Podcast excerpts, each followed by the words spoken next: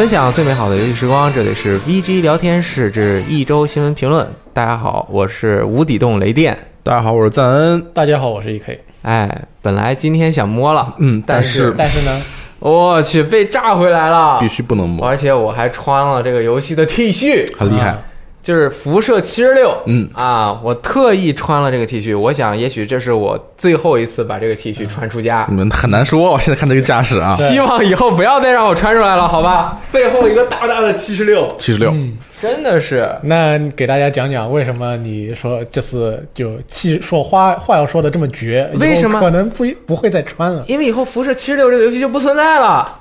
以后网络上有一个全新的游戏叫做 Fallout First，哎，为什么叫 first 这么厉害？辐射一啊，就是因为辐射七十六刚刚啊公布了啊，然后其实现在马上就可以买了，哎。叫做第一年的这个订阅服务，嗯哦，价格多少呢？一个月九点九九美元，一年九十九美元，嗯，一年买一年哦，便宜百分之三十六，哎，六四折，那多少钱呢？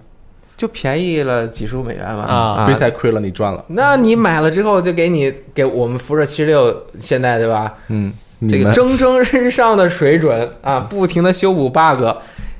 你订阅了这个服务，包括你可以开专属的私人服务器，有了这个服务器，你就可以邀请你另外的七位好友参加到你的服务器当中来。哇哦，私人服务器哦，未来我们还会为 我们还行，毕设还会为这个服务器设定一些可以定制化的项目，现在还没有啊。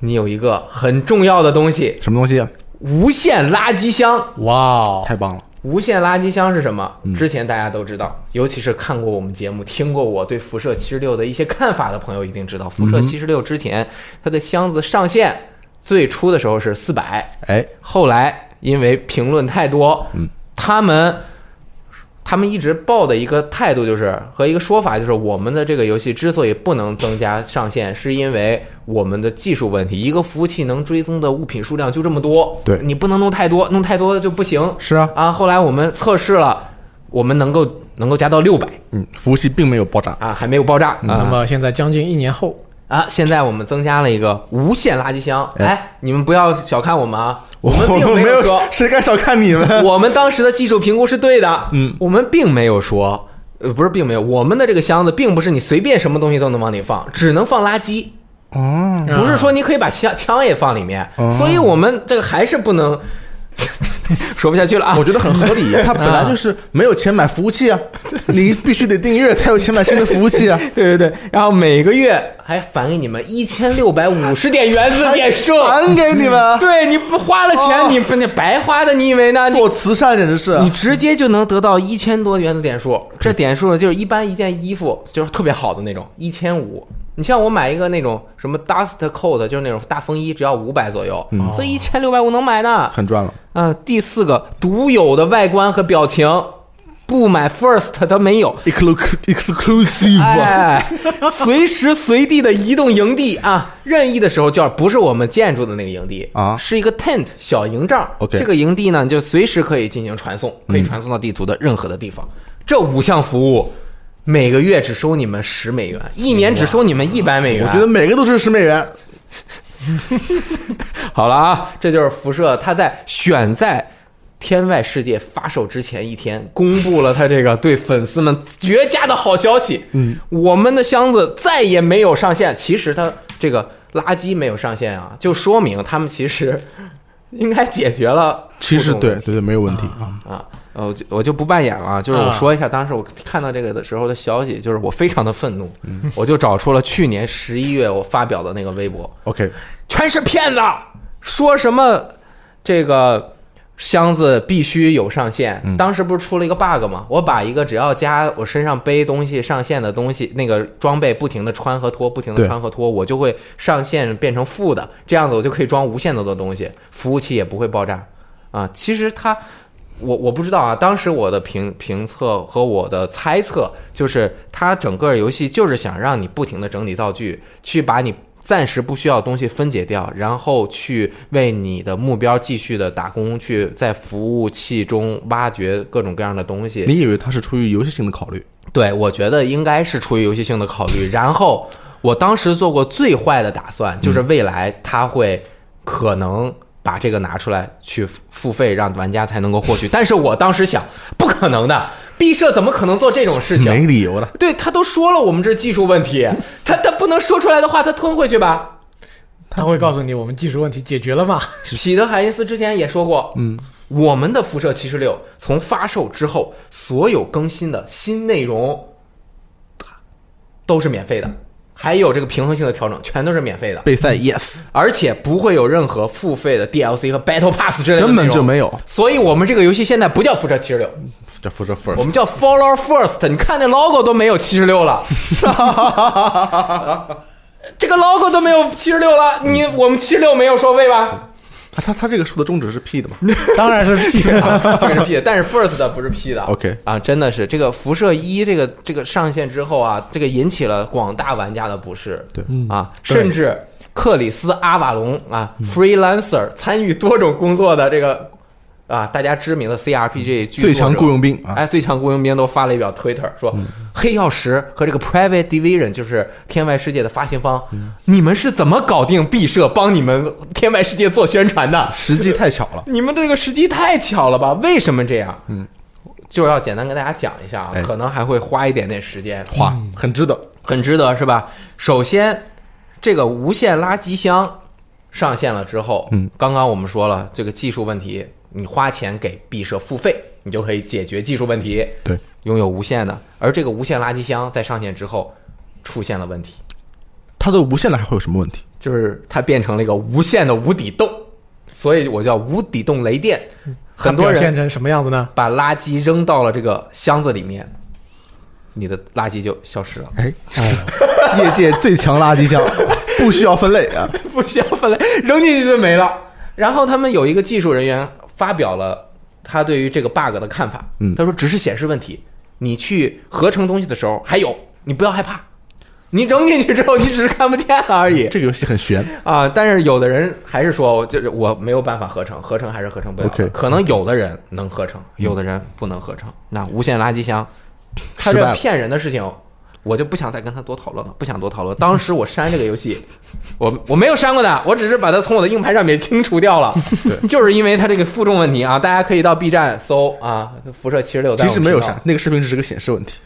对呀、对就像你也不需要花一百美元，只不过是一你它还在你的钱包里，你看不见而已。对，啊这个是游戏修理匠嗯啊，我们的一个这个作者在我们下面评论评论的啊啊！啊，我我也发了一条评论啊，嗯你东西没了不要紧啊，first 买了对不对？对啊你再买一个 second 就给你还原出来，有后手。呃 对啊，私人服务器开了对吧？嗯，大家觉得我终于可以在私人服务器里面和我的七个好友八人并肩作战，这个世界全新的，有很多新东西我可以去探索。嗯。NPC 再也不会啊！这个游戏里没有人类 NPC，是机器人 NPC，对再也不会因为被别人打死而让我没有办法完成任务了。哎，他们就很多人进去之后发现这个服务器并不是新开的，就是他们花了钱建了一个私人服务器，其实就是可能这个服务器是原来已经有人探索过的一个世界，嗯，然后把人给清出去，对，然后他把这个数据拿过来让你进去，但是不收桌子，不擦地板，然后只让你进来啊，里面还是该有很多东西都被人拿走了，有一些 NPC 还是死在了当地。很厉害。同时还发现这个私人服务器并不是那么私人，哎，他都已经私人，怎么能不私人呢？你的好友是可以随意加入的，你不需要邀请他们。哦，就是哦。如果你好友很多的话，比如说像罗斯特那样的，哎。有上一千万个好友的话，就等于是公开服务器。而且你还建了一个私人服务器，别人会觉得，哎呦，你这服务器是私人的，我要进去，然后瞬间可能就会被挤爆了。同时，同时，但不仅是 Xbox 的好友，好像有一些商人啊，他在辐辐射七十六里面做好人，他要扮演角色扮演 cosplay，嗯，他去做商人，全全世界跑着开着公卖在那喊，谁要买我的 Steam Pack 啊，我的这个加血药很便宜，你来看看吧，人肉就是这些本，嗯。对他和很多人交易，可能和有了很多好好友，这些好友也可以加入他的私人服务器。牛逼！啊，对。那这个功能也失败了，实际上是失败了。其实就是对，但是人家说了，我们日后会解决会会改啊，比如说增加一些密码等等的功能。OK 啊，但是现在还没有啊。很多人猜测，这个私人服务器开了之后，未来就有可能让你在使用私人服务器的人的这个玩家可以在私人服务器上打 MOD。真的吗？很有可能，因为其他的有一些网游是允许在你的私人服务器里面打 mod 的，嗯嗯，啊，这个可能是大家对它的一个罪恶的猜测。罪恶不是呃罪大恶极的罪，那是什么那是什么罪？是最高峰的罪。啊？罪恶啊，对，很好。呃对 对，其实很多人其实现在还都在玩辐射七十六的。是看这个 Reddit 上面有一个叫 FO 七十六的这个分子类，嗯这个类别下面每天都有很多人在发表辐射七十六，而且他们在一天天看着这个辐射七十六在慢慢变好。对，虽然一直有这个原子商店，但是游戏本身游玩的新内容确实一直都是免费的，直到他没有任何前兆的公布了这个内容，嗯，并且很多人说，我一直支持你，我们很，而且现在玩的一般都是首发就玩的，对他们都是花了全价买的。然后很多人就说，你是不是应该给那些当初全价买了你这个根本就不完整的游戏的人一个免费的年一呢？当然，这绝对是痴人说梦，不可能，他们就是要赚你们这些 这些人的钱，啊赚的就是你们的钱。对，赚的就是你们的钱。同时，还有人更心碎，他干了什么呢？那些真正很喜欢辐射七十六的人，他们一直在为辐射七十六辩护，并且说这个七油七十六的底子非常好。我告我们给他们提意见，这个 feedback，他们是听了我们的 feedback，、可能就会让游戏改得更好。对，有一个人就发了很长的这个，就是说什么你如果这样了之后，你的世界就会变得更美好，可能就是，然后这个里面有很多他相关的东西，可能是那个人他都有提过。然而，然而他就坐在了一个收费的门槛后面，让所有人还要去花钱去游玩这个本来内容就不完善、机能不完善这样的一个作品，然后还要花一百美元，一百美元是多少？XGP 一个月也只要收九点九九美元，当然它一年没有那么多的折扣，嗯。当然第一个月如果你从来没有过 XGP，只要一一美元就可以，对。对，你只要买 SGP，你就可以玩辐射三、辐射四、辐射新维加斯以及辐射的精神续作《天外世界》。嗯，啊，就是首发就可以玩。对啊，首发就可以玩，但是你这个你就只能建一个并不私人的私人服务器。对你连 E A E A E A 高级会员，嗯一个月也只要十五美元，十五美元，但是你买一年也是九十九美元。嗯你可以玩 E A 的几乎所有的游戏，还有很多游戏都是可以提前玩，比如说圣歌。当然，圣歌也，但是它 E A 还是有很多不错的游戏的。当然，这就是性价比的一个比较。辐射七十六这个游戏，它现在已有的用户，我个人觉得虽然很多，但那些真的是很核心、很爱你这个游戏的人，然后你再从他们身上去收一百美元，去提供这些原本除除了私人服务器啊，嗯，那个其实是比较公平的收费，对可以说啊，相对来相对说比较公平。嗯但是你像这个什么无限垃圾的垃圾箱，你既然已经解决了你上线的问题，嗯，你这个功能就应该提供给所有的玩家，对，你就应该提供给所有玩家，而且一旦你这个挡在了一个 first 的这个收费门槛之后。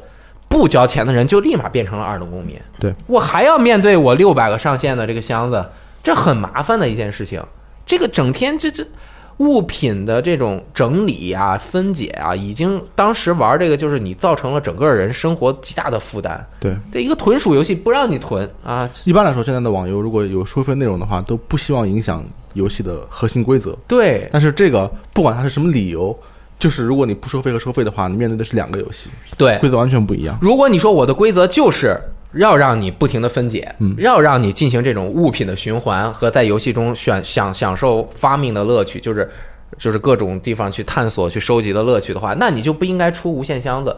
你出了无限箱子，就说明你和原来的你就是觉得可以收藏无限的这种道具，而且这样这个游戏是会变得更好。对对，而且你像他之前说，很多人就唯一诟病的说你这没有角色，嗯，人类 NPC。当然，它有一些机器人 NPC，它已经公布了说我们未来会加入人类 NPC。但是延期了，对啊，延期了还没有做完，First 做得到很快。很快对，所以我也不知道该怎么评价这件事情，让我们放首歌吧。什什么歌啊？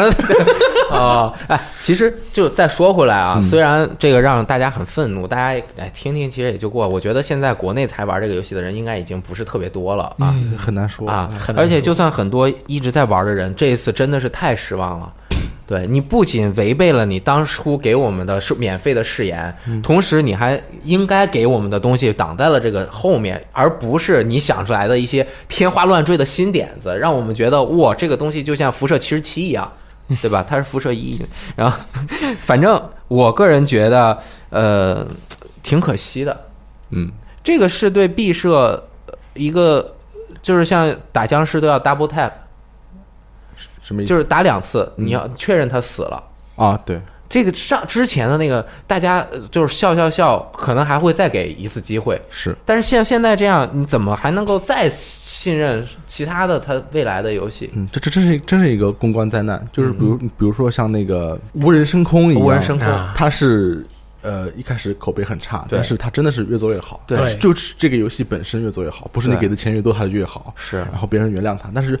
辐射七十六前段时间给人感到他似乎走在这条路上，对但是这条路他还没有走完的时候，就没有人觉得你这个游戏已经改好了的时候，他决定呃出一个新的商业模式，压榨更多的金钱。我觉得这个是很难让人接受。是时候了。嗯，然后还有一些人发表见意见啊，就说因为比如说 Bethesda 是属于这个 ZeniMax，嗯，可能还是财团有压力，而且不是最近财报是不是可能也有关系？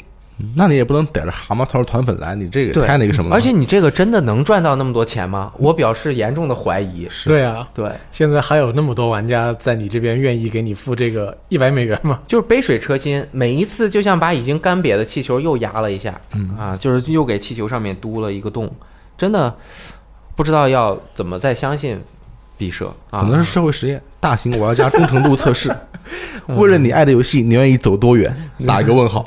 因为看辐射七十六，辐射世界观本来他做那个避难所就是社会实验嘛，最早，哎，没事的，我们可以期待一下明年 E 三杯赛发布会，让我们期待一下杯赛的两位大佬皮特海因斯、托德霍霍华德准备到时候再说什么。嗯，你你觉得很多我并不是很愤怒，但是我现在你已经处理愤怒了啊！我我我的心情就是，我原本还对他们留有一丝希望，就算我当时很气愤啊，我做了也没有做很过分的事情，是吧？对，嗯、我也没有怎么样，但是，呃，我当时就算批评他，我也是抱着他未来会慢慢走好的一个方向，甚至上个月和上上个月我都直播了《辐射七十六》，嗯，我还说这个游戏现在，比如说一些 bug 都已经消除了，整个世界人虽然不多，但是很和平，社区特别的好。现在又进一步倒霉，对，尤其是赶在天外世界发售的，真的是二十四小时都不到，就天外世界就已经就解锁了 Xbox 新西兰版。天外世界我也玩了一下，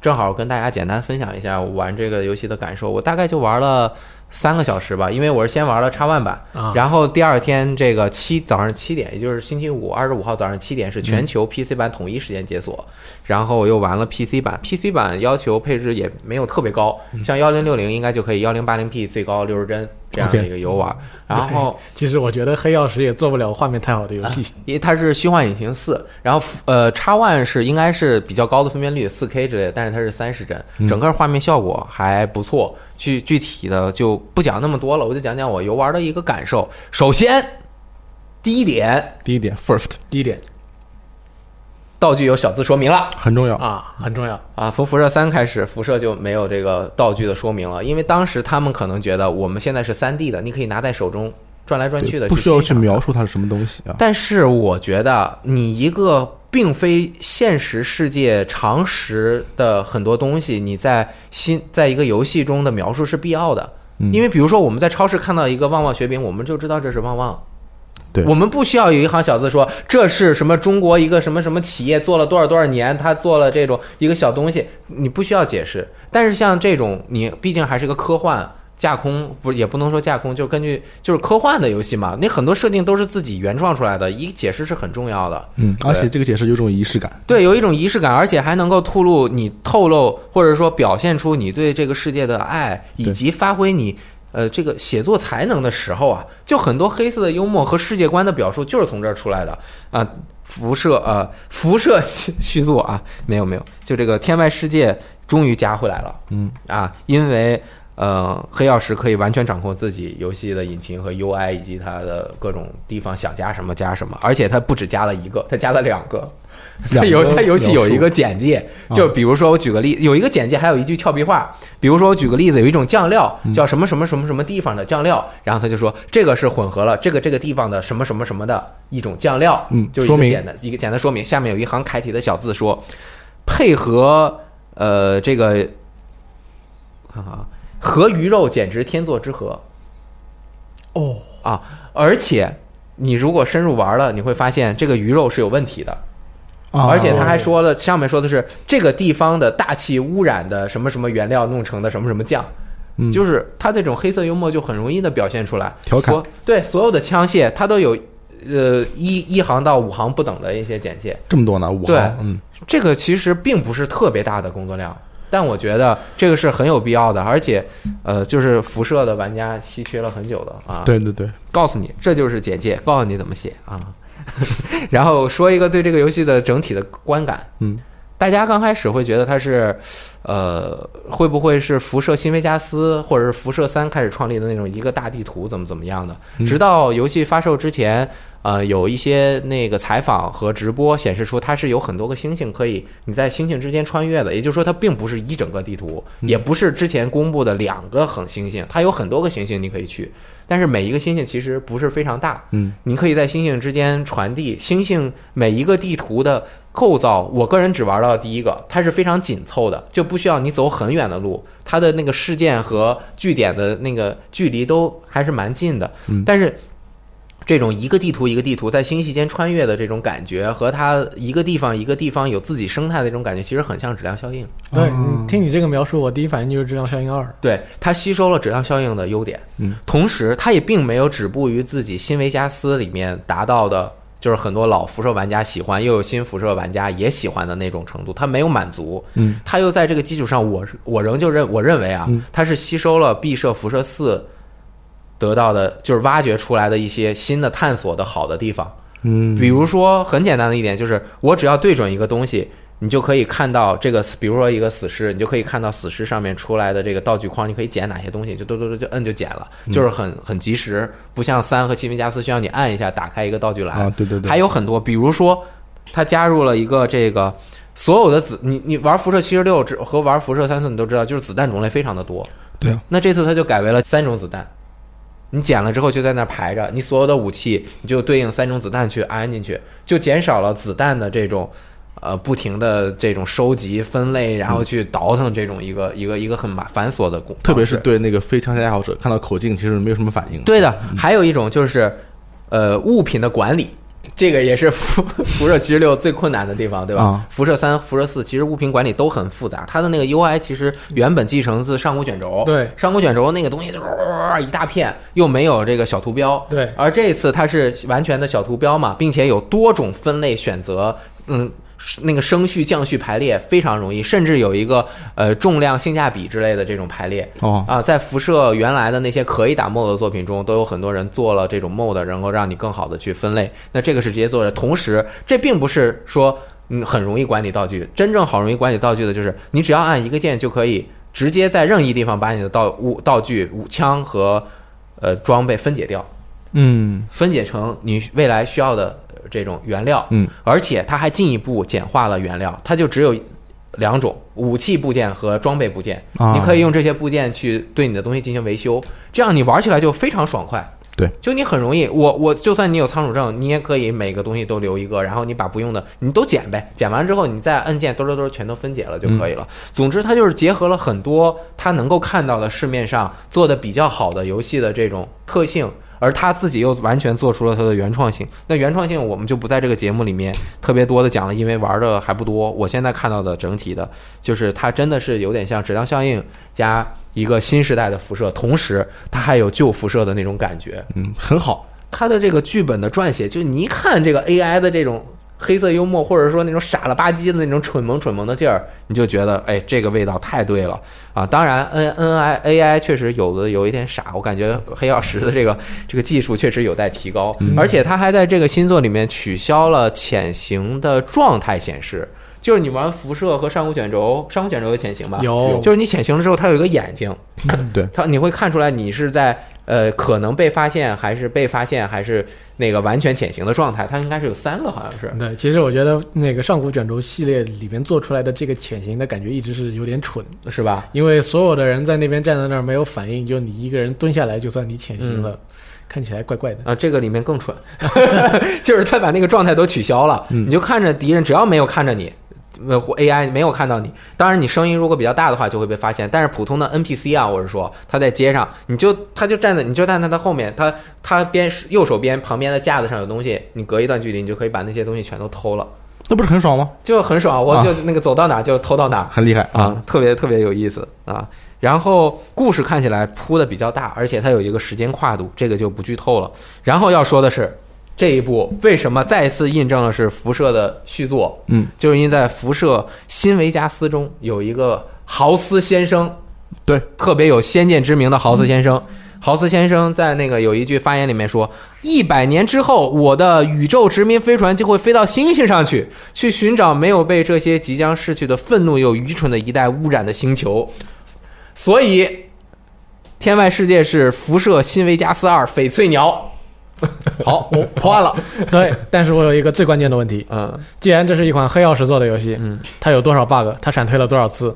我在第一次创建完人物要输入名字的时候就闪退了，我又重新创建了一次啊，叉 One 版。然后呃，我看评测，人家说有一个评测者通关了，只遇到了一次，那个人在啪啪啪啪啪闪，整个都是在那种 glitch 就还好啊，啊，嗯，其他的还好，我没有遇到太多的 bug。啊哦，总体的感觉，而且它汉化的水平很好，就像刚刚我说的那个两和两两个部分的小的简介和幽默的这种台词，嗯，还有整体的语音语语调，它的很符合每一个人的身份。OK，啊，还不错，而且这个文字量也蛮大的。反正新维加斯的精神续作《天外世界》也是 XGP 里面的嗯，啊，但是很可惜，就是这一次 PS 四的 promotion 就是宣传推广特别少。对，因为毕竟这个工作室现在已经是微软微软的旗下工作室了嗯可能他也考虑到很多很多问题，不管是 PlayStation 自己，还是他们工作室以及发行方，都会可能有一点点要去避免，但是 PS 四也是可以玩的。也是可以玩大家知道能玩就行。对，但是 Steam 还要再等个等个一年年啊。然后你们嗯 PC 上也有微软商城跟那个 Epic 可以买，所以这也不是太大的问题。就对是 Epic 买了还不能预载。啊，但是反正现在已经发售了对，Epic 只要三十美元，都挺便宜的。嗯嗯我我一直很想玩《天外世界》，嗯我可能我当时在一两周之前，我觉得我还没有那么想玩。嗯这两天看过那个评测之后，我就突然有了一个非常强烈的愿望，嗯想要去玩。因为我觉得这个游戏集了很多的大成啊，而且现在我虽然没有玩完，但是看评分是百分之八十五以上，嗯，就说明这个故事应该也不负众望。大家要知道，辐射新维加斯当时是没有达到他们预期的 Metacritic 综合评分那个最低线的，差一分差一分。如果他们达到了那个，就可就有钱拿，就有钱拿了，嗯好像零点一分，好差一分好像是一分，一整分啊，嗯对那还差的还挺要多八十五，但是他们拿了八十十四。哦哦对，百分之哦差百分之一是吧？对，那嗯也怪不了别人，他们自己做出来那么多 bug。对，唯一的就是这个没有第三人称，然后暂时也不太支持 MOD，、但我想应该是可以克服的。对，可以克服。对，唉然后这个游戏它是辐射一、辐射二、奥秘，然后那些那当年的那些那些游戏的呃制作人和 game design 原创原游戏设计师一起出来做的嘛，就是 Team Can 和那个那个另外那个大哥后来还去暴雪做了暗黑三的一些设计，啊，然后就走了。对，然后回来做的这个，嗯这两个是做这个游戏的导演的啊，嗯没问题。OK，没问题。嗯，你们 COD 是不是今天也发售了？对，昨晚就也是二十五号发售嘛，嗯所以现在已经可以玩了。嗯所以买了 COD 之后，我就知道我天外世界得等一等了。啊、那个要玩很久吗？主要是像 COD 这种游戏，你是可以一在一年之中无限的玩下去的。那你玩到了吗？我已经玩了三个小时了。我还没有，为什么因为 PC 版的那个解禁时间也是在今天，至少是早啊上嘛。啊这样，所以如果我买了 PS 四版，我就可以昨天呃就十二点，我就可啊以准时开打。预载了的话，嗯对，但是并不行，我嗯 PC 预载好了之后，我就只能在那边看着，嗯等我嗯最最快也是我今天下班之后才能玩到。嗯而且，就算我今天如果我请我我对 COD 我有强烈的愿望，我请假对，也不一定能玩得到，嗯。因为因为我要叫你过来录电台。因为 COD 大家都懂的，它是有一着一个非常深厚和广阔的群众基础的一款游戏，嗯。所以它一开服，啊。它的服务器就被玩家给挤爆了。而 PC 版那个战网应该是必须登录验证才行的？对，所以说如果你是战网用户的话，你可能你单人也玩不了。啊，那也就是说联机宝都没有用。嗯，对，但是 这个大家知道玩这种网络要素强的游戏的朋友，大家都还是应该清楚的。这个卡只是一时的，它第一天开服的时候卡一卡，那后边总归会变好的嘛。这个炸了，这谁都没办法。对啊哎但是像这种炸了的话，它会有那个，比如说补偿之类的吗？也没有补偿啊。那暴雪，那比如说一天登录不上炉石，它会给你包对啊，你像 FGO 给你送石头，那你嗯不送啊？那你玩手游，它这个体力是按照随着时间恢复的。如果你这个体力爆了，因为我登不上去，我没法用，导致我体力在那边到顶了，那我哦肯定要补偿你一下。嗯，那这个你花钱买了就买了呗，你你就今天一天不能玩，不能惯着他们这毛病 啊！你看你们惯的，现在服务器好吗？台服？啊、现在应该好一点，我已经有朋友在开始玩单人模式了。嗯，不过要补偿你，补偿你点什么呢？补偿你补偿一个月汽油联机宝连加油加加速。啊！我还当是要补偿五百点使命召唤点数呢。我还在想，这次没开箱了，这这那这个超级豪华版送的三千点使命召唤点数是要拿来干什么呢？哦，哎，因为你现在也还没有玩儿，对但是所以网速的情况还不太确定，对吧？，对，需要用联机宝吗？呃，根据以往的经验，这种游戏肯定是用联机宝，肯定是能用就用了。哦，而且这次 COD 有个三十二 v 三十二的地面控制模式，哦对，哎，是叫什么 Ground War 是吧？，对，就地面战争还是叫地面控控制，反正是一个三十二对三十二的模式。那六十四个人在一个服务器里边，你没有服那个联机宝，你肯定会觉得怎么就那么卡呢？嗯，那该买了。对该买嗯你用吗？用啊，那大家都用了。对，不用怎么玩嘛？对，认准汽油牌联机宝 啊，我觉得我们的听众应该都知道了啊。啊，对，但是随时都会有新听众。唉怎么叹气了？我又开心又生气，你不知道，就是这个不是后浪推前浪，因为呃我那个辐射 First 出之前，哦就是呃天外世界出评测那天晚上，嗯其实还没有这个辐射 First 的事儿。对，当时我就有一个感触，就是天外世界这个游戏就像呃。质量效应三部曲嗯是当年美式 RPG 又一次红遍全球嘛，对就是广享赞誉，不管受这个销售量还是口碑都很好。然后上古卷轴五也是都是嗯全、全面赞誉。然后以上古卷轴五的这个内核做的辐射新的系列也还 OK，但是它没有那么大的开创性。然后就天外世界，我个人认为又在之前的两部作品上往前迈了一步。嗯因为刚刚说它继承了辐新辐射和呃质量效应的优点，那它其实就是继承了上古卷轴五和对质量效应系列的优点。嗯，然后这样做出来的一个新作，哎，没想就感觉这个接力棒交的不是那么光彩，你知道吗？来回交。啊，对，其实天外世界的开发团队自己也说了，有制作人表示不希望自己的游戏总是拿出来去和辐射七十六比是吗？对去和辐射比，就好像被人拿出来当枪使，谁也不乐意。但就是对啊、但是今天还是进行了一系列的对比啊，啊这个哎，这个只能怪杯赛自己没有想清楚到底怎么做才能够引起引得玩家的欢心。嗯，那反正玩这个游戏真的，我我就不停的想说啊，因为再说最后一个就是很愉悦，我哪个游戏来着？现在玩天外世界很愉悦，就是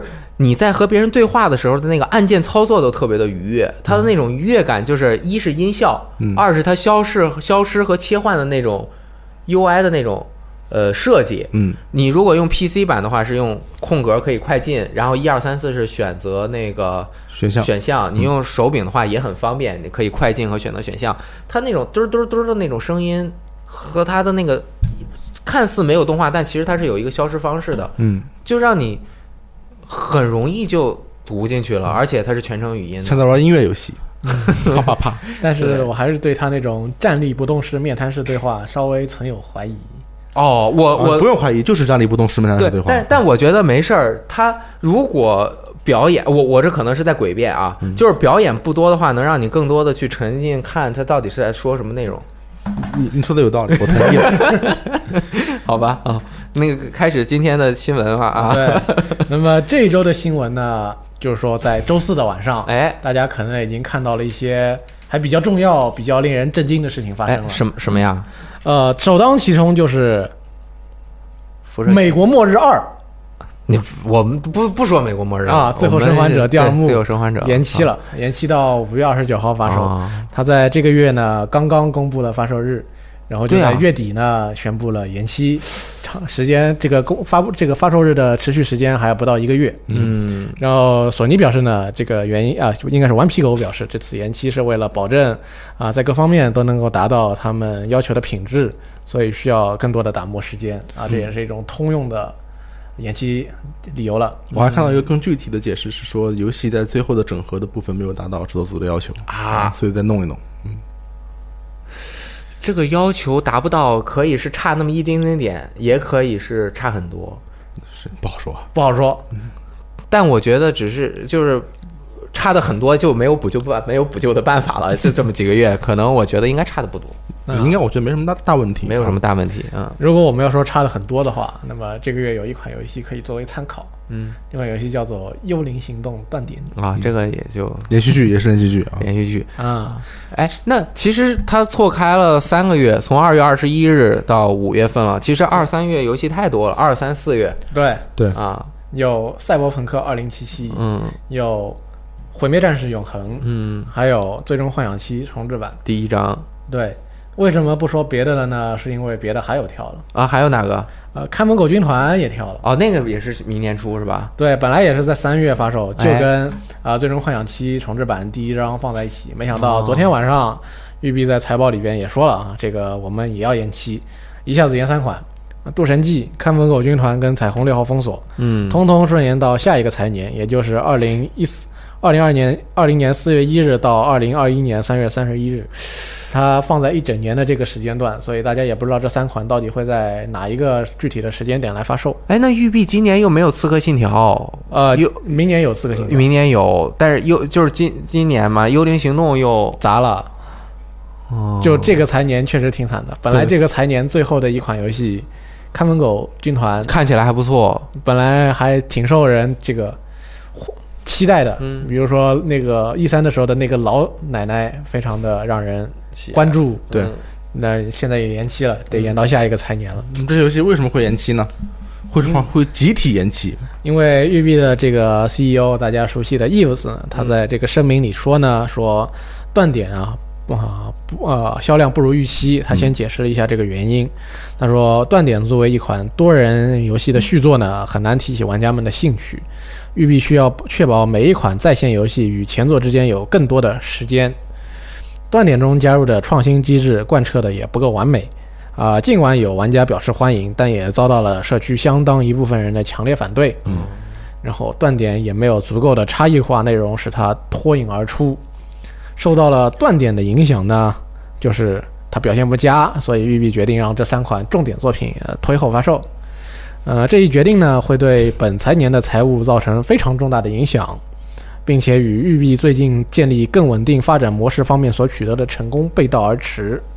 但为了员工、玩家和股东的长期利益，最大化品品牌的未来价值符合发展战略，于是决定把这三款延期游戏给延期了。啊，你看育碧这个态度就很好，就是一个游戏偏了一点点，立刻拽回来，其他游戏全部延期，做好了为止，对不对躺？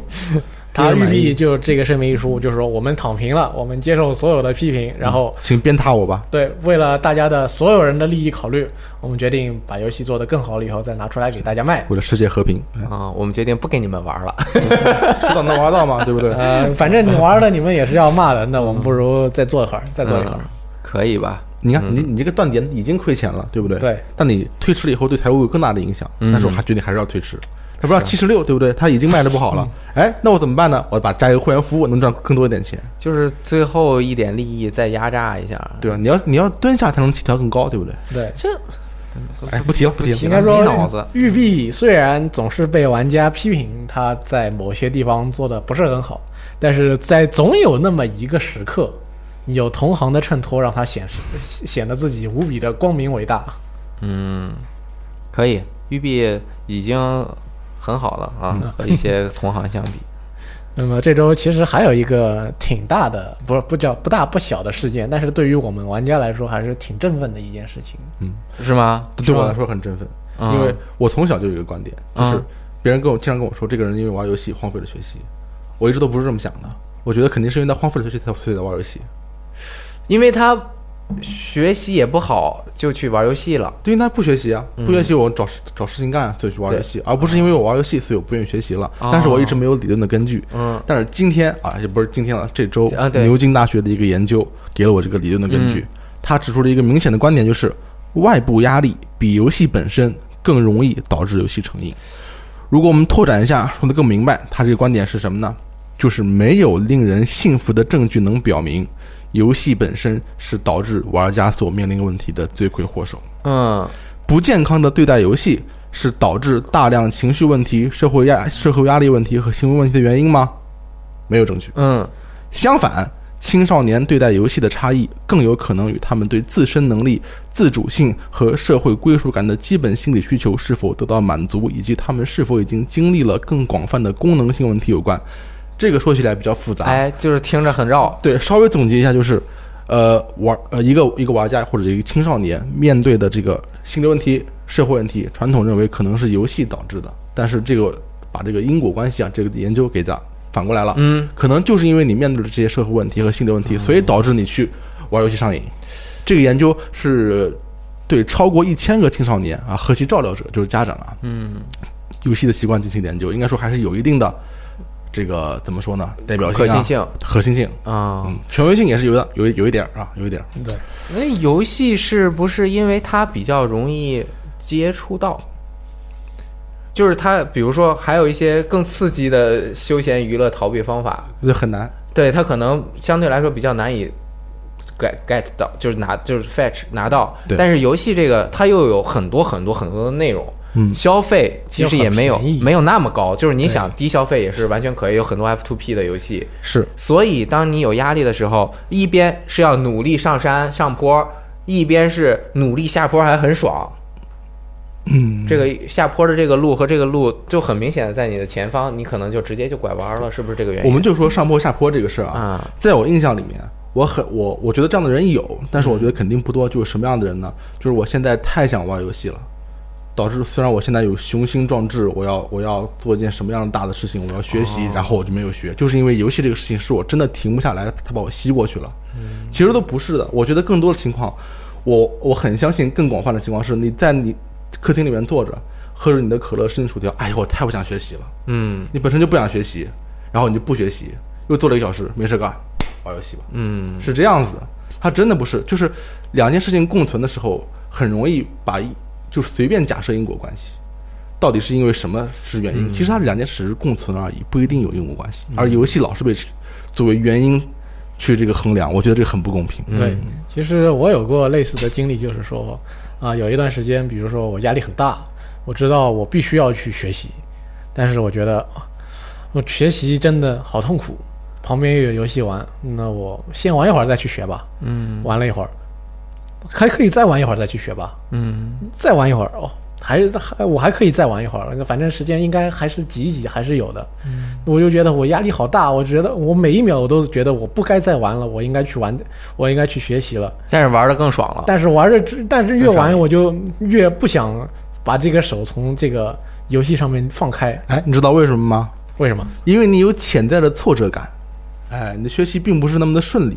嗯所以你可能会有游戏之外的更广泛的心理社会功能问题，导致了你当时玩游戏停不下来。对，这个上坡的，其实总之或多或少都会有困难，是有困难它肯定有阻力的，对吧？学习多累啊，对，对啊肯定是啊。是不容易啊。啊，一个被一个给设计出来给你娱乐休闲的东西和一个你要去学习的东西放在一起，那确实是有差异。对，是有差异。其实我觉得这个事情，它这个出发点以及这个发生点以及它前后的逻辑很明确，就两个事儿，嗯，对吧？一个原因，一个结果表达出来。我觉得这两点都做到，才导导致这条新闻的结果就是我们下面的评论都是觉都是同赞同这个的。对，这个很少，就是之前如果说啊、游戏上瘾，或者说游戏就是因为有的人逃避或者怎么样，他其他的表达方式可能都没有这样更偏向于说承认他的报告或者研究结果这样的一个外部评论。对但是我觉得与呃，除了这这个报告会让游戏玩家感到呃振奋或者被理解之外，我觉得它还有个更更重要的作用，就是当我们在面对青少年的心理问题的时候，如果游戏本身不是原因的话，你消灭游戏就是做了一个无用功。对啊那有那那些青少年的问题还会存在。对而这个报告正是提示我们，我们要需要看到一个更大的画面，对而不是说你把游戏搞掉了以后就可以万事大吉了。嗯其实很多事情都不是这样的。对，对其实就是说，像这件事情，在评论当中，我们也有一些玩家指出了，就如果不是玩游戏，我干其他的事情也会有类似的情况。对啊，比如说，我觉得我学习好累啊，我看一集这个新的剧吧，啊、看完一集觉得哦、那我再看一集吧，学习好累啊。这个看剧、刷微博、刷社交网络，它起到的效果跟游戏是一样的。对你总是会找到一个自己更轻、更更轻松、更舒服的一个方式。嗯就像你手里捏一个黏糊糊的面团儿，你把这个你食指和中指并起来，从这个缝儿出不来了，你其他的缝儿里面还是可以出来挤出东西来。我觉得有些上瘾性极强的东西，如果我们有足够的临床证据的话，比如说很多很不健康的习惯，那当然我们应该是彻底抵制而消灭的。但是面对很多其他习惯的话，你可以想象，就算我们把抖音、把游戏、把这些短视频、电视剧、爱奇艺，把他们从世界上全部抹除了，那这个人就真的会变得更勤奋或者变得更健康吗？其实这是有问号的一个问题，其实是不一定，我觉得。对，因为就是我一直在想，第一个看法就是，我认为现在手机，尤其是捆绑了社交网络的手机，更是每一个人需要想办法克服的东西。就是你你自自己想一下，就是比如说我不想干这件事情，我刷刷手机，对吧？嗯说我稍微休闲一下，但是经常一刷这种瀑布流式的这种社交网络，尤其是抖音，那东西就是你随便在那看，先不说有没有营养。嗯我觉得它上面有趣的东西确实是有的，嗯，它至少能在很短的几秒钟之内让你觉得，哎，这个好好玩，好搞笑啊。对，因为它设计出来，它就是冲着那个目标去的，它、嗯它达到了。这个是我觉得像手机这种东西是现在很危险的一个东西。对，但是抖音不是 cinema，对吧？对啊跟漫威电影一样啊。啊，但我跟你说啊，我有一个办法，我上网看到了一个办法，一个专家告诉我的，哎就是说，呃，手机可能会上瘾，对不对？嗯怎么办好办法，把手机开成黑白模式，哦，那个降低它的吸引力。嗯，解决了，你只能看短信、微信什么的，你看视频觉得很难受，哦，得改回来。那前一阵儿不是我上什么雷迪特什么都不太方便嘛，嗯，然后我手机 Kindle 的那个 APP 打开的频率高了百分之八百，因为别的没意思对，啊。我我也有这个雷迪特上瘾症，嗯，就是他一刷那好玩的东西太多了，这是我的第一个第一个结论。哎，你改成黑白，手机变成 Kindle，跟 Kindle 有什么区别？哎刷新率高一点而已啊。可以可以。第二个我想的就是，我一直是这样想的，就是小时候我我小时候嗯没有那么多游戏可以玩，游戏是明令你平时是不可以玩的，对，对吧？那经常就是说，哎，你别在这儿看书了，就看小说、看漫画，你去学习去。对，而后来呢，变成，哎，你别在这儿玩电脑了，你去看会儿书去，对看会儿小说。现在前就比如说九十两千年左右吧，你看会儿小说都感觉是，哎，你确实是在做一点有意义这个人高级啊，但是你高级，你八十年代的时候，就是如果是一个学生，没事天天看小说，其实是特别是武侠，是吧？对啊，是你现在不管看什么，你只要看书都觉得可以了。嗯，啊，现在慢慢变成，哎，你你别在这儿刷手机了，你去看会儿电脑去，。打开我的《金瓶梅》啊，你去看会儿电脑，其实电脑上面比手机的那个社交网络的呃可看性要低一点。嗯电脑的浏览并不是那么方便。对我个人是那么觉得的。是是是是对你很多朋友圈，你至少在电脑上没法刷。你打开电脑，可能你看个电影，你家人还觉得，或者是你自己也觉得，哎呦，我看了个电影，哎，我时间没浪费。啊，我还至少得到了点什么东西，就是这种判断一个东西的价值，随着社会的进步，它在变化。当然，你不可否认，这些每一每一种事物或者每一种消遣，它的价值是在慢慢提升的。对啊，你现在在看一个什么什么东西，你的比如说你的方向性，或者是它本身制作的质量会有提升。但是我个人认为，人是不是越来越放纵自己？对，我觉得你这个说的是一个很关键的一个问题。嗯那我的看法就是说，呃，每个人对每个事情都有一个价值判断。哎，这个我觉得别人对你的价值判断并不重要，就别人告诉你看小说是不行的，或者刷抖音是不行的，这个不重要。对对但是关关键的是，如果这个东西是你的自己的价值观端判断不能接纳的话，你有没有足够的方法和毅力去改变你的生活习惯？不然的话，那你就成为了彻底成为了自己不认同的东西的努力，这个就很危险。而且我个人认为啊，就是你一个阶段和一个阶段肯定是有变化的。就比如说之前我爱刷手机，后来我不爱刷手机了，那你这个变化的促成原因，就像刚刚你说的是什么样的原因？我个人认为，从自己内心底啊，就是自己内心底，你要想认清楚这个事儿是我要改变，并且你能够坚持下来的，特别难。基本上还是需要靠外力和一些人帮助。就是怎么样强迫一下自己，哎，很重要啊。如果自己琢磨琢磨就把毒戒了，那就不需要戒毒所了，好吧？自己琢磨。当然，这个评比有点高，是不是？你自己琢磨琢磨。只不过这个，哎，这事不太不太合适吧？第二天不吸了，对啊，结束了。你啊像吸烟这种，如果没有真的没有一些外界的促进的因素，想把烟戒了，戒烟其实我个人认为也挺难的，不容易。但是它真的那么难戒吗？如果有个外力一督促，其实戒起来并没有那么难。当然你会很难受，嗯，但是只要你有一个冲劲儿，有一个动力推了一下，哎，但是怎么能够从自己内心底发发现这些问题和认清楚到底应该做哪一个走哪一个方向？这个其实真的挺难的。我我最近这个就是，你像昨天晚上，嗯，天外世界七点解锁了，啊，我当时根本就没有第一时间打开玩儿，为什么呢？我心情也没有像之前那么迫急不可耐、猴急，就是坐立不安那种。因为以前就是一个游戏要解锁，尤其还不是十二点，七点就解锁了。嗯我应该是还没到七点，我就摁了好几下了，你知道，吗？然后你发现你你跟新闻联播时间冲突了，你看新闻联播去了。他不会，就是你都有一丝那种小小的希望，说，哎，他搞错了，我直接进了游戏了。经常我经常有啊对对种，是这就是我会摁几下试试嘛。嗯，昨我根本就没有试，小雷光在那电视看马里奥，我就在边上还在看马里奥呢四，他天天看，这马里奥看不完。我刚刚在 Netflix 上面找到了一个马里奥的剧集动画片儿。就是超级马里奥兄弟三的动画片儿，厉害好多集呢啊！就是他在那看，我就玩生化危机四，嗯然后萨利在做饭，做好饭，我又去那个煎了 生化危机四啊。我玩生化快通关了，嗯我做我又去煎了牛排，吃完饭都快八点了，萨利出去健身，我又没法玩儿，我就刚玩了一下，然后我就带小雷光给他讲故事，嗯，我八点半多才开始玩，我喝了点啤酒，我挺开心。所以这个 point 是什么呢？这个 point 就是是外力让我变成的更好的人。啊，我我还挺开心的，就是对对对你会转移一些兴趣点和你你没办法也是你也没办法，你想玩玩不了，你一看那个那脑袋咣爆了，小雷光哇哭了，没办法，对啊感受，到感受到中年男人的痛苦，对我现在一天玩个两个小时，我就觉得倍儿倍儿幸福了。对，已经是很不错的事情了啊。对，所以还是怎么说呢？最后一句话，还是要每个人要跟随自己的内心，看你自己内心究竟想要什么。对，那亮师问你一个问题，哎，问你问问你的内心啊你想要一个无光驱的主机吗？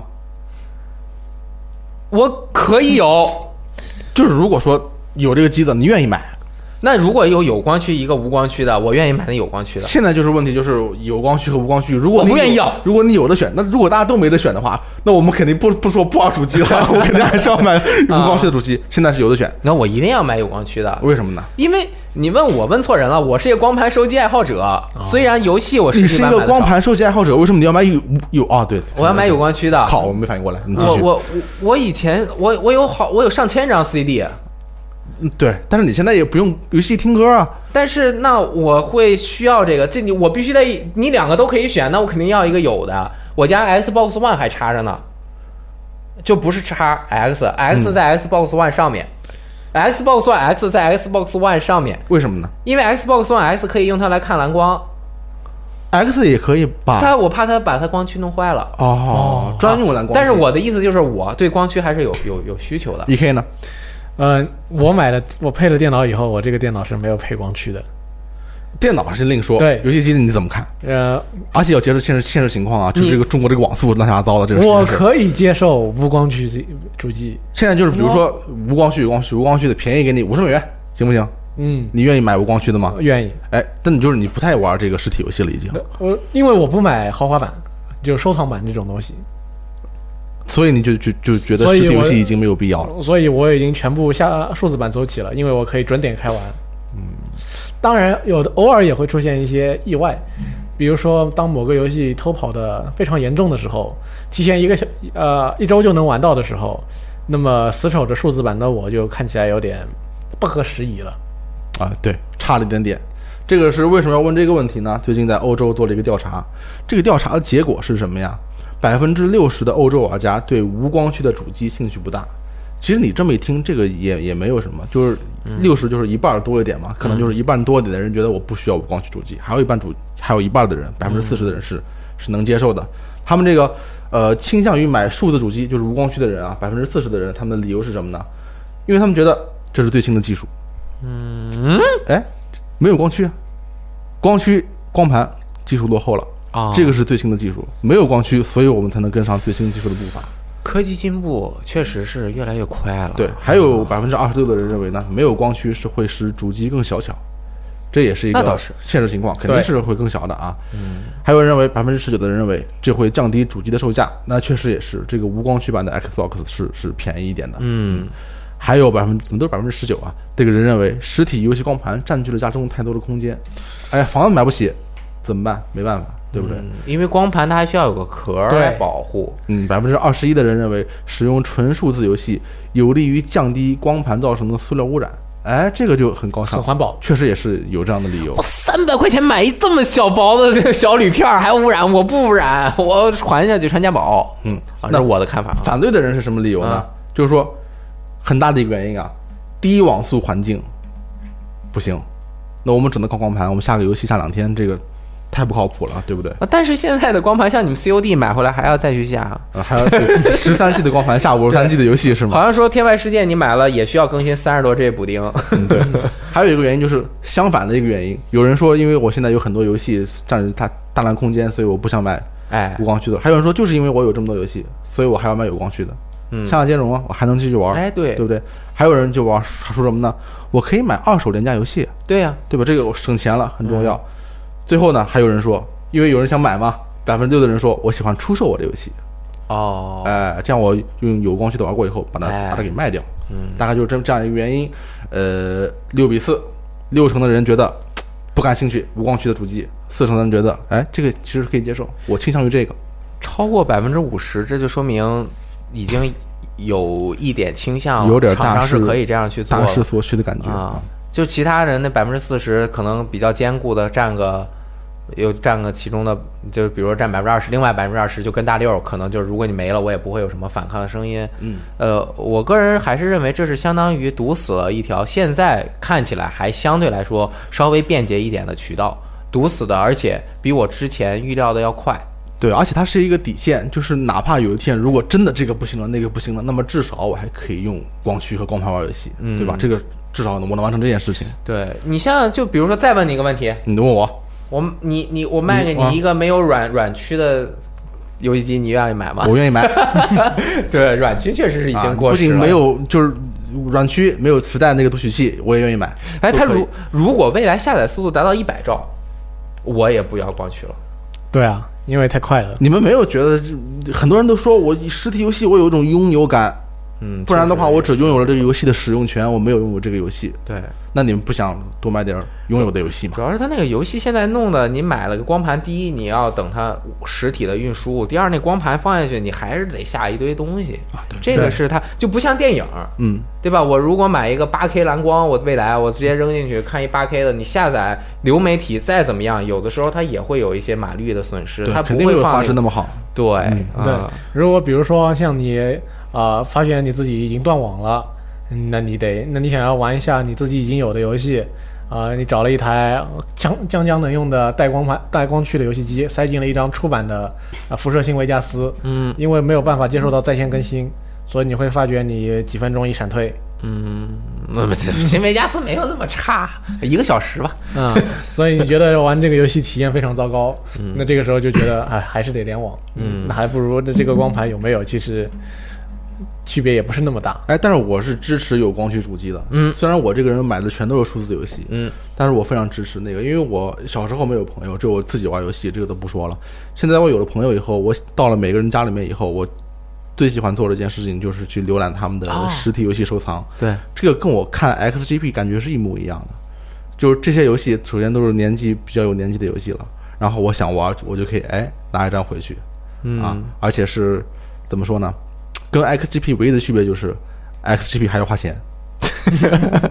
所以这个就很好。我我我有段时间在在群里面说，我们要发起一个运动，嗯鼓励大家都买实体游戏，这样我们啊就可以互通有无。啊，但是最后我自己没有做到，所以但我觉得这个还是实体游戏的这种交流感啊，也不是交流感，就是鸡贼感啊，还是挺强的。现在的鸡贼感是我们互通有无，我们组成一个庞大的合购网络。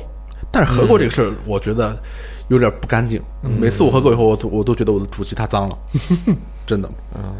而且数字游戏不是后来有一些哪个平台啊说正在研究回收数字游戏的这个方案，就是说你从我这平台买的游戏，如果你不想要这个了，你可以以比如说很低的价格，百分之十或者百分之几，你把这个是全回收，我们就收回来退给你点钱。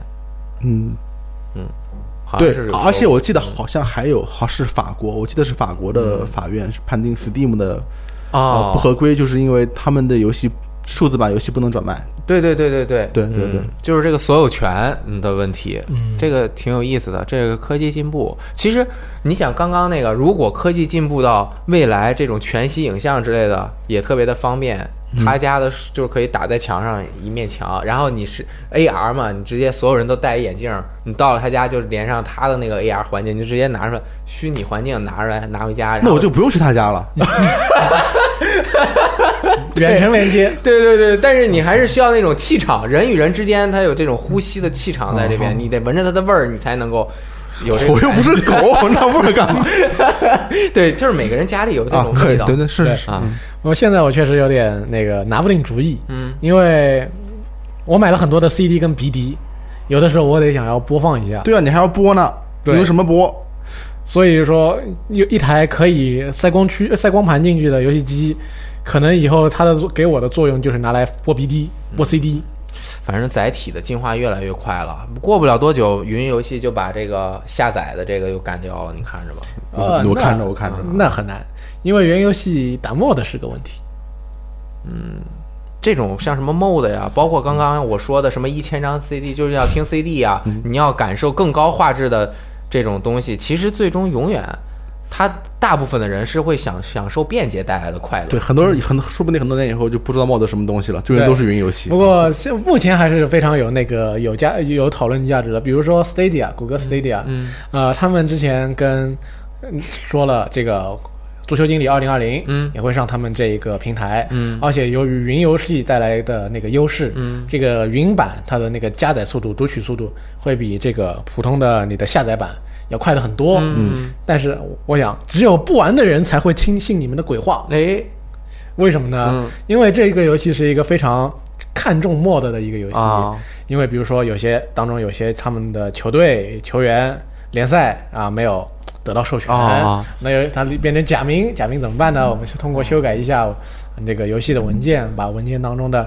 假名等于 true 这一条给删了。而且这种 MOD 是官方不能够自己提供的，对对吧？你只能民间流传。对，然后很多，然后他有全世界几万、十几万名球员都收录了，那怎么办呢？嗯，那大部分人是没有授权的，怎么办呢？我们到每年都会有很多的这个 mod 制作者把啊、球员的照头像啊、队徽啊、联赛的标徽章啊之类的都做一个那个他们的那个下载包，一个下载包下起来下下下下来好几十几个、几十个 G 呢。哦然后我们再把它放到那个游戏的那个 mod 区里边啊，这样一看，哦，这个游戏才算完善了。每一个球队都有他真实的队徽在那里，每一个球员都有他真实的照片在那里。但我个人觉得这种版权的问题，它是一定是是一类，但是更多的，我个人不认为 MOD 是不可能云游戏的。就玩家把 MOD 上传上去，就是同意云游戏可以加载，它不就也可以加载了吗？同时，它没准儿还能够更稳定，不会出现自己瞎打 MOD 出现问题的。他就把 MOD 集成进去，给你个一个大列表，你自己勾选嘛。对，也有可能实现。但是嗯对于制作者来说，可能就是个问题，啊因为我对于游戏的文件不在我电脑上面了，对对我怎么改呀？哦，那就就别别改。就就那样吧。对啊，然后还有一个，最近想找工作的朋友啊，这个腾讯正在招聘 NS 游戏移植和主机游戏开发的技术人员。之前他其实一直在招聘，嗯现在技术人员的岗位也都很这个明确了。其实，而且这个透露出的信息啊，大家也可以注意，他们目前正在招聘的是 Switch 游戏移植客户端开发。嗯，干什么的呢？主机游戏开发工作，就相当于比如说呃，他们也做一些 Switch 游戏发行的工作。要知道，很多游戏的移植是由发行方来完成的。嗯，就是比如说，我做了一个游戏，我有做了游戏叫《失落城堡》，嗯，然后想要你，你是一个发行商，哦我是啊赞恩发行商，他想拿我的《失落城堡》登录移动游戏。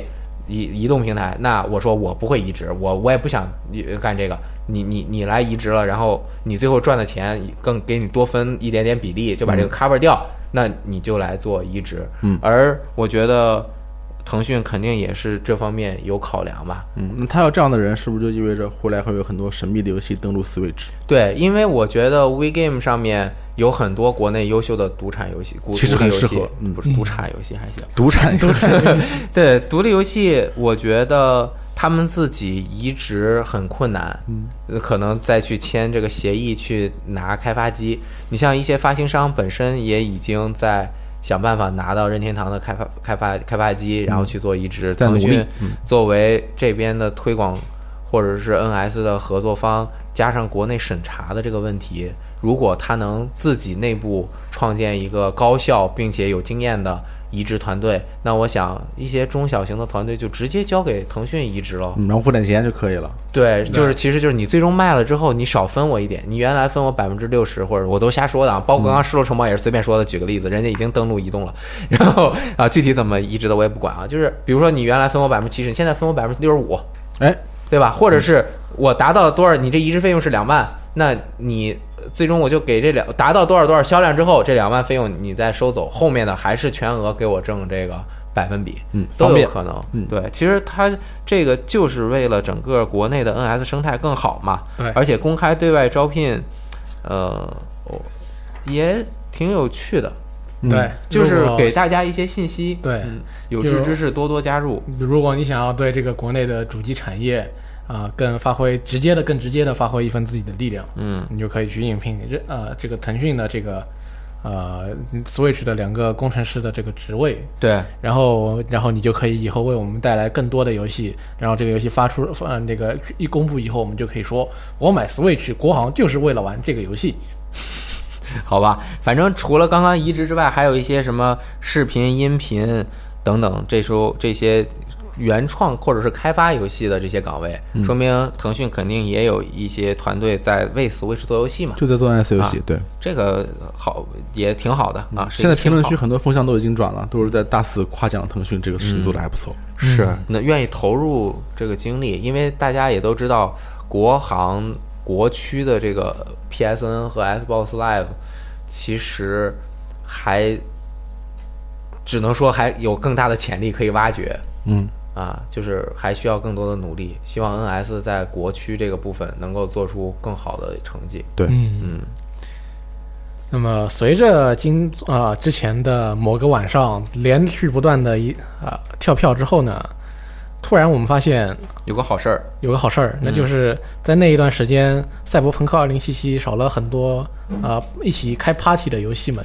啊哦哦，他开心了呗，对说好的开大 party，为什么大家都不来？大家也开心了。对，正好在那个两天之前，一两天之前呢，彭彭博社公布了一个二零二零年值得关注的五十家公司的名单当中，哎，这五十家公司的名单当中呢，就有 CDPR，而且它是所有的公司啊，不只是游戏公司。哦，Set Up Project，他们分析师呢表示，他们这个分析师说，《赛博朋克2077》一旦发售，很可能在发售的首年内就突破两千万套。哦，对比之前巫师三花了四年才达到两千万套呢，这个数字对于 CDPR 来说应该是非常惊人的，所以我们就不知道能不能借他吉言啊，看到这个发售首年内就达到两千万套嗯，，我觉得没问题。嗯，能买点他们的股票吗？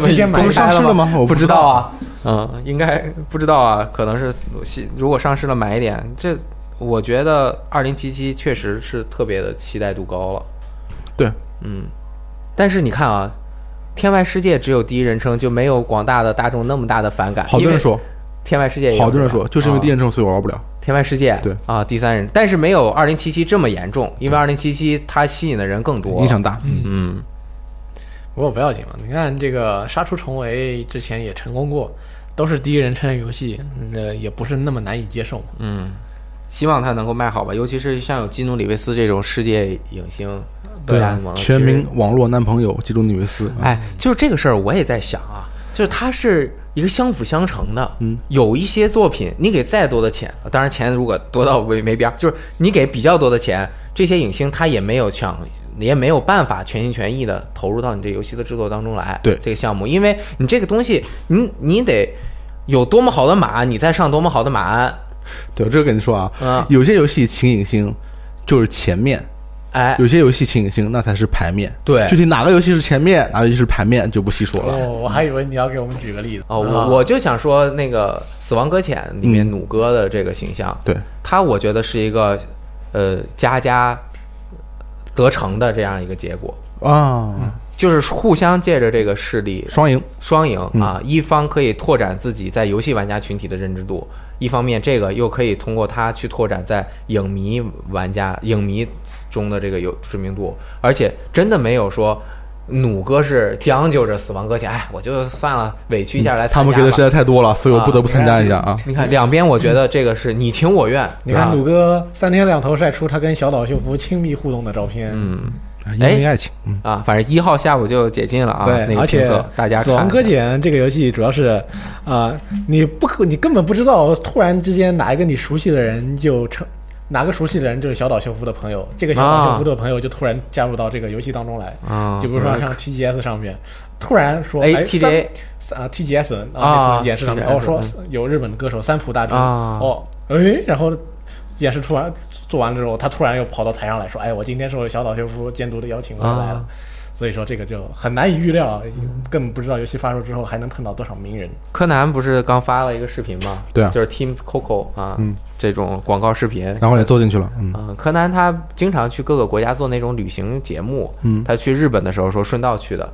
当时应该还挺早的，好好几个月前了，就不是已经开始放预那个游戏试玩，所以他那个视频五六分钟吧。平时柯南的那个游戏都是要玩游戏的，柯南的那个广告视频，这个里面没有玩游戏。啊就探馆视频嘛，这种对也是有的啊。啊，然后他去探馆了，然后和小岛一起，大家可以到我们网站看一看，也有中文字幕。对啊嗯，就小岛就就柯南在这个视频当中表现出那一副啊尊敬的样子，我真不知道游戏发售了之后他会变脸变成什么样，因为我们都知道他在那个他在节目当中做去玩这个游戏的时候态度可不是这个样子。对，嗯，可以。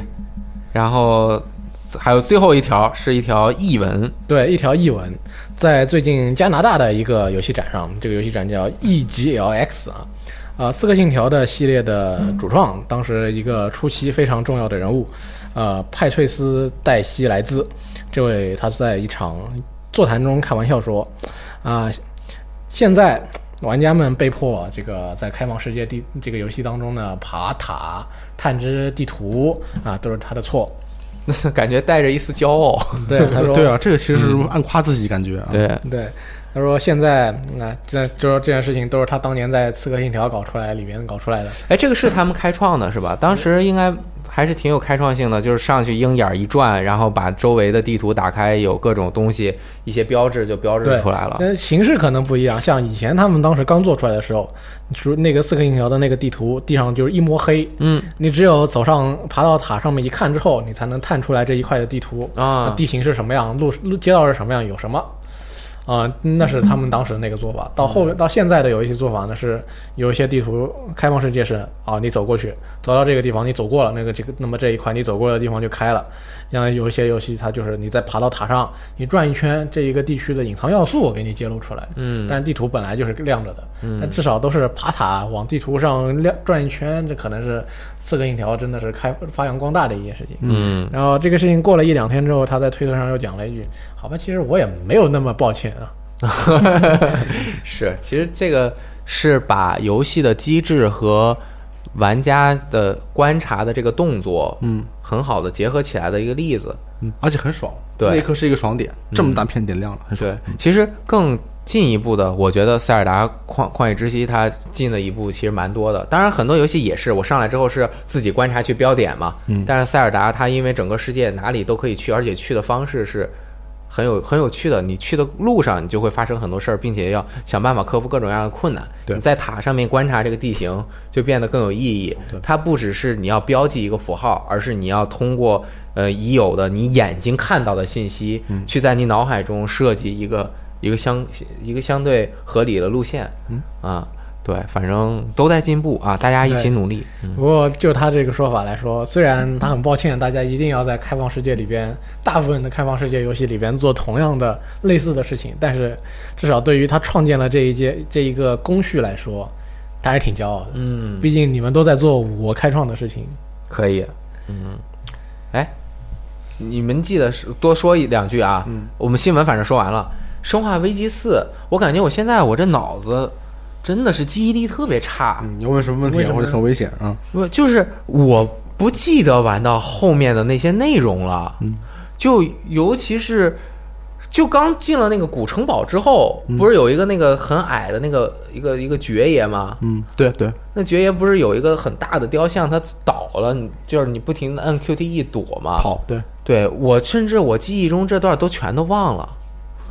嗯其实你我要你要不提，我可能也想不起哦来。你一提，我就知道有这段有这段对啊。关到你抽屉里了是吧？，对，就我我当时玩，我感觉就像我现在在玩《生化危机四》，我就感觉我在玩一个新游戏到后面，我都忘了。对记忆这个东西，可能有一些就是像是被动一样的东西，啊比如说你平时可能主动想不起来，嗯但是有人跟你给你进行了一点提示之后，你就会觉得哦哦哦，对对对，就像游戏你玩过一遍之后，你可能把它后半后后半部分一些你印象中不是那么深刻的地方给忘了，嗯，但是等你走到那个同样的那一个场景之后，你可能就想起来了，哦，接下来可能会发生什么。哦，我现在玩的玩到马上就通了，还有一整章，我感觉做的是真的是挺好的。确实是在移动着玩，它在 NS 上面显示效果也非常的不错。因为如果你现在真用你 X One 和 PS 我也有，嗯，我那么一玩感觉太大了，就没有那么那么好的震撼感，反而显露出是它简陋的那些材质和它的建模。你是用 Light 对吧？对我用 Lite 嗯啊、三星当时就拿我的 NS Lite 打开看了一下《生化四》的那个，然后他就自己下午也去买了一台我。靠，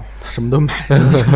对，那个时候他买 Light，中午下单，然后两三点就拿到了。对，很开心。对，拿到了 Light 以后就开始玩了起来。嗯，反正最近这个好游戏也都连连发售了。对啊，大家赶紧抓紧时间玩儿。十一月是首刚开始对也，有很开始也有很多重头的游戏。很快就再也没有时间了，一个接着一个。对呀、已经开始了。对，十一月最重头的游戏，相信大家都知道是哪一个。